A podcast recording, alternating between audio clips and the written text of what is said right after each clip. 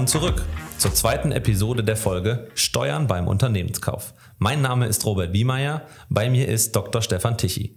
Nachdem wir in der letzten Episode über den Erwerbsprozess gesprochen haben, schließen wir jetzt mit dem Thema Transaktionsstruktur und Steuerklauseln nahtlos an.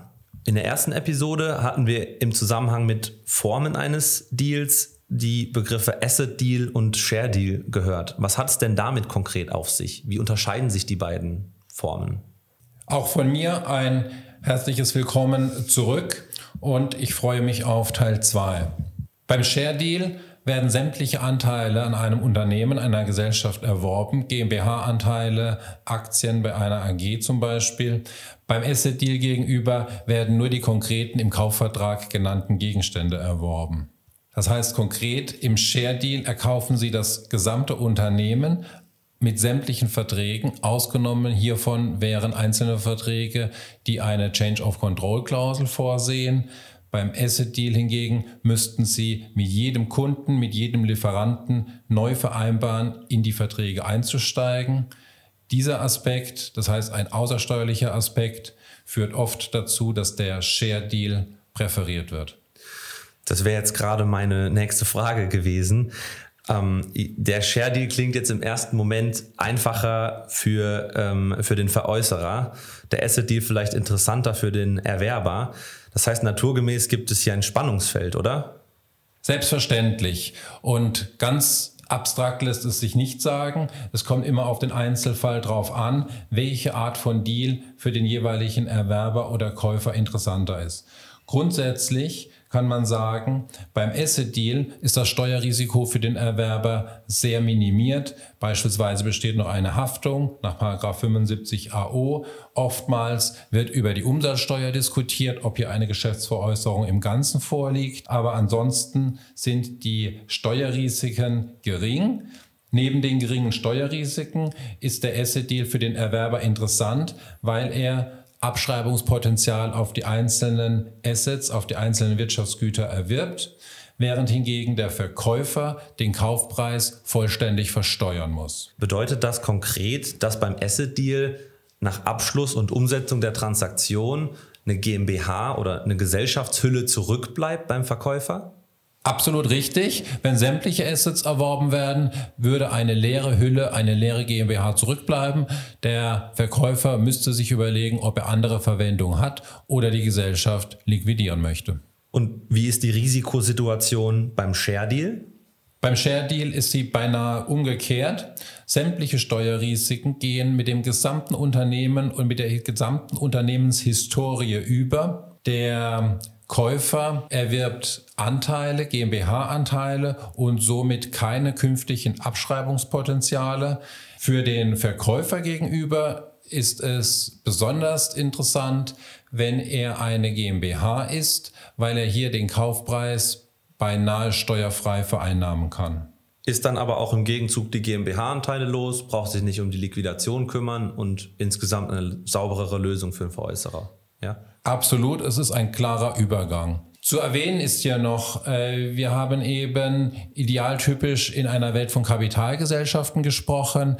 Soweit wir über Personengesellschaften nachdenken, ist aus, zumindest aus steuerlicher Sicht ein, ein Share-Deal mit einem Asset-Deal vergleichbar. Könnte man dann prinzipiell darüber nachdenken, ob man im Vorrang, im Voraus an den Erwerb möglicherweise eine günstige Transaktionsstruktur für beide Parteien schafft? Ist sowas prinzipiell denkbar im Erwerbsprozess?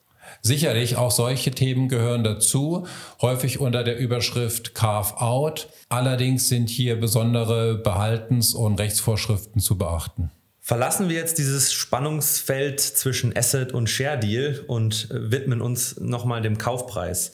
Wie genau wird denn der Kaufpreis gefunden und welcher Stichtag wird hier zugrunde gelegt? Na gut, wie wird ein Kaufpreis gefunden? Erstmal ist es Verhandlungssache von äh, zwei Prinzipalen, aber auch dabei unterstützen wir gerne Kaufpreisfindung. Letztendlich, wir kennen alle die klassische Unternehmensbewertung nach IDWS 1, aber im Rahmen einer Transaktion wird ein Kaufpreis klassischerweise auf Basis von EBIT, EBITDA-Multiples oder auch Umsatzmultiples gefunden. Im Rahmen der Kaufpreisfindung fallen dann regelmäßig auch diese Begrifflichkeiten Locked Box bzw. Closing Accounts als zwei Alternativen. Was hat es damit auf sich? Beides sind Mechanismen zur vertraglichen Kaufpreisfindung.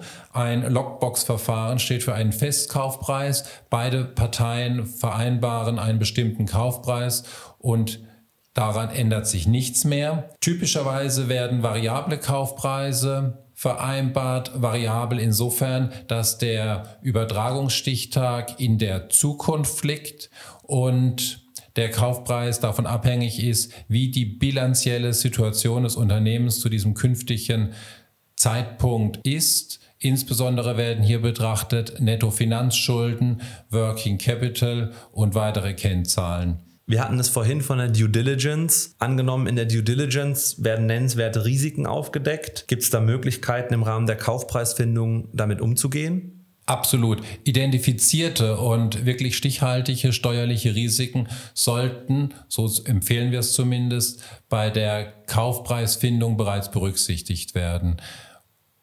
Selbst eine gute Steuerklausel, die solche steuerlichen Risiken im Nachhinein wieder überwälzen würde, ist immer streitanfällig, sodass eine Berücksichtigung im Kaufpreis vorzugswürdig ist. Alternativ könnten Beträge über steuerlichen Risiken auch bei Treuhändern zwischengeparkt werden, aber sämtliche Lösungen sind komplizierter als ein direkter Einbehalt vom Kaufpreis. Angenommen, über Kaufpreis, Dealstruktur konnte jetzt im Erwerbsprozess Einigung erzielt werden. Wie geht es denn dann weiter? Also wie kommt es konkret zum finalen Kauf? Gut, Grundvoraussetzung für den finalen Kauf ist ein Kaufvertrag. Ich unterstelle jetzt, hier ist Einigkeit gefunden, wobei ich an der Stelle nochmal erwähnen möchte, beim Kaufvertrag bitte keinen Kaufvertrag aus der Schublade ziehen. Vielleicht hat man schon einmal vor zwei Jahren ein Unternehmen erworben. Der Kaufvertrag sollte immer individuell ausgestaltet sein, neu überlegt und neu verhandelt. Zum zeitlichen Ablauf, nachdem Sie gefragt haben. Die Unterschrift unter den Kaufvertrag wird auch Signing-Zeitpunkt genannt. Davon losgelöst ist der Closing-Zeitpunkt, das heißt der Zeitpunkt, zu dem das Unternehmen später dinglich tatsächlich übertragen wird. Beide Zeitpunkte wiederum müssen nicht mit dem steuerlichen, wirtschaftlichen Übergang zusammenhängen, so dass hier besondere Vorsicht geboten ist, den wirklichen steuerlichen Übergangszeitpunkt zu finden. Das heißt, der Zeitpunkt, zu dem wirtschaftlich Besitz, Gefahr und Nutzen des Unternehmens übergehen. Sie hatten gerade das Stichwort SPA, also Kaufvertrag, fallen gelassen. Worauf wird denn hier ganz besonders oder worauf ist denn hier ganz besonders zu achten jetzt beraterseitig?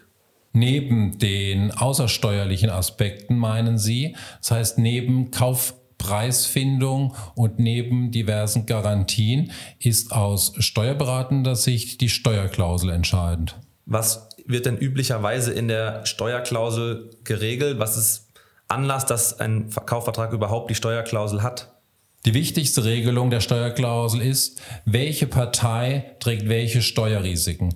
Typischerweise der Verkäufer trägt die Steuerrisiken bis zum Übergang des Unternehmens. Der Erwerber trägt die Steuerrisiken nach dem zeitlichen Übergang des Unternehmens. Daneben sind von Relevanz Fragen der Verjährung der Steuerfreistellung oder Steuererstattung, die Frage, wer betreut künftig eine Betriebsprüfung, wie werden Meinungsverschiedenheiten zwischen Käufer und Verkäufer im Rahmen künftiger Betriebsprüfungen beseitigt. Das hört sich so an, als gäbe es eine Standardstruktur von einer Steuerklausel. Ist dem so? Jein. Die Steuerklausel läuft nach bestimmten Prinzipien ab. Ja, das ist so. Aber jede Steuerklausel ist individuell auf die Verhältnisse anzupassen. Leider gibt es keine Musterformulierung für eine Steuerklausel. Dafür sind die Unternehmen und die individuellen Verhältnisse zu unterschiedlich. Jetzt können natürlich zum einen die steuerlichen Risiken über den Abzug in der Kaufpreisfindung abgegolten werden oder durch eine Freistellung in den Steuerklauseln. Manchmal sieht man auch, dass sie gar nicht, also dass sie weder in, dem, in der Kaufpreisfindung noch in dem SPA auftauchen. In dem Zusammenhang werden dann oftmals von WA-Versicherungen gesprochen. Was hat es damit auf sich? Solche Versicherungen sind selbstverständlich möglich, aber auch wiederum sehr schwerfällig. Jetzt haben Sie eine dritte Partei am Tisch sitzen, die versucht letztendlich im Ernstfall das Risiko auf die anderen Parteien zu übertragen. Vielen Dank. In der nächsten Episode sprechen wir über die roten Ausrufezeichen.